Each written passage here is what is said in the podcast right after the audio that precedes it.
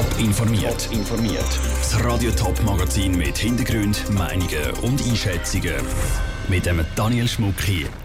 Wie gut die Schweiz auf mögliche Waldbrände wie jetzt Griechenland und Schweden vorbereitet ist und wieso die Landwirtschaft auch in Zukunft kaum ganz auf Pflanzenschutzmittel verzichten kann.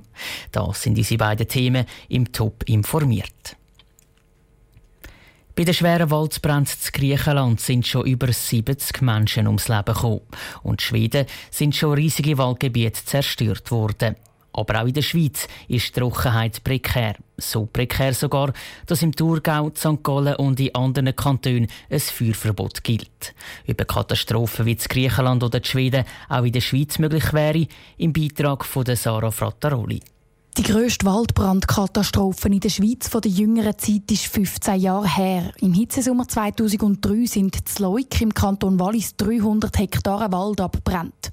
Zum Vergleich, in Schweden brennen im Moment 25.000 Hektare Wald, also 80 Mal so viel. Das entspricht gerade etwa der Fläche vom Wallensee.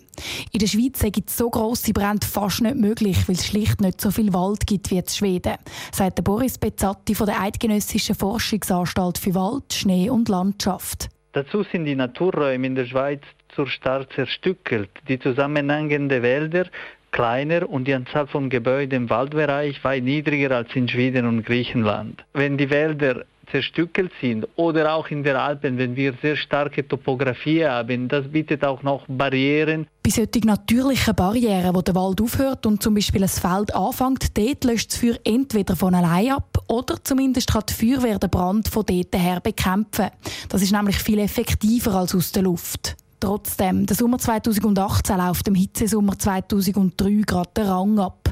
Die Waldbrandgefahr in der Schweiz ist darum real. Gerade in Regionen wie der Ostschweiz, wo die Feuerwehr nicht so viel Erfahrung hat mit grösseren Waldbränden, warnt Boris Bezzatti. Die Erfahrung spielt eine sehr große Rolle.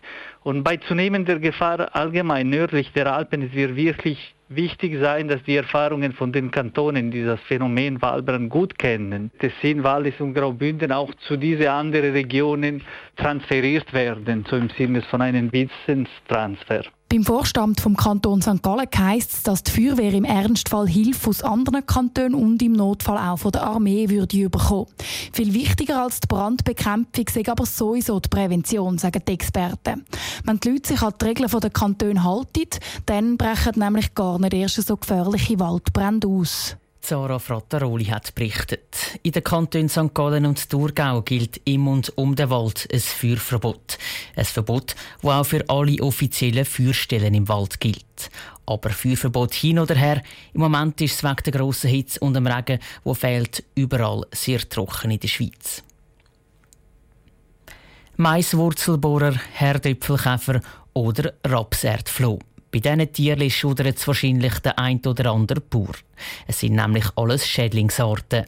Und um diese Schädlinge wieder loswerden, brauchen viele Bauern immer noch Pflanzenschutzmittel. Der Verkauf von diesen Mitteln ist in den letzten Jahren nämlich stabil geblieben. Aber wie sieht das in Zukunft aus?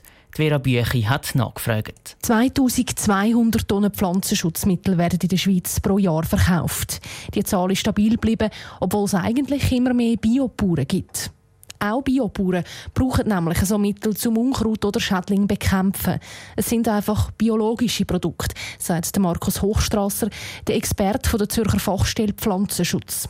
Von denen brauche ich aber grössere Mengen. Man geht fleissiger, weil man halt mit Mitteln arbeitet, die vorbeugende Wirkung haben, beim Kupfer als Beispiel. Durch das hat man höhere Aufwandmengen als bei einem Produkt, das man einsetzen kann, das abstoppen, das vielleicht sogar in der Pflanze sich verteilen Das zeigt jetzt auch die Statistik vom Bund. Biologische Produkte sind in den letzten Jahren massiv mehr eingesetzt worden. Konventionelle Mittel, zum Beispiel das umstrittene Glyphosat, sind dafür weniger gebraucht worden. Ganz an diesen konventionellen Mitteln vorbeikommen die Bauern aber auch in Zukunft nicht, sagt Markus Husamme, der Präsident vom Verband Thurgauer Landwirtschaft. Wir haben ja auch noch Kirschessigflüge. Es treten immer wieder neue Schädlinge auf, wo man sonst schlichtweg wieder im Biolandbau noch in den konventionellen Produktion können leisten, die ganze Ernte zunichte gehen lassen. Aber nicht nur die neuen Schädlinge zwingen die Bauern manchmal zur Giftkühle. Auch der Konsument müsste mitziehen, um den Einsatz zu reduzieren. Es geht vor allem auch darum, minimale Fehler am Produkt zu tolerieren. Der Kunde müsste beim Grossverteiler bewusst nach solchem Obst fragen, weil der Grossverteiler macht auf unserer Seite geltend, dass nur auch ästhetische einwandfreie Produkte verkaufbar sind. Neben dem Umdenken beim Konsument bräuchte es aber vor allem auch neue Methoden, um Schädling loswerden. Der Markus Hochstrasser von der Zürcher Fachstelle schaut da optimistisch in die Zukunft. Die Tendenz ist ganz sicher da, dass auch die chemische Industrie oder äh, die Forschung daran arbeitet, dass man sehr umweltfreundliche Mittel wird entwickeln oder auch Techniken zusätzlich wird entwickeln. Realistisch ist für den Fachmann aber auch, total auf Pflanzenschutzmittel verzichten kann die Landwirtschaft auch in Zukunft nicht. Weil irgendein Käfer, sei es der Maiswurzelbohrer oder der Rapserdfloh, findet immer den Weg nachher. Der Beitrag von der Vera Büchi. Wie die Schweizer Bevölkerung zu dem Thema steht, dürfte sich in nächster Zukunft zeigen. Das Jahr ist nämlich die sogenannte Trinkwasserinitiative zustande gekommen. Die fordert, dass die Bauern nur noch dann Subventionen bekommen, wenn sie keine Pflanzenschutzmittel einsetzen. Wenn über die Initiativen abgestimmt wird, ist noch offen. Top informiert, auch als Podcast. Mehr Informationen gibt es auf toponline.ch.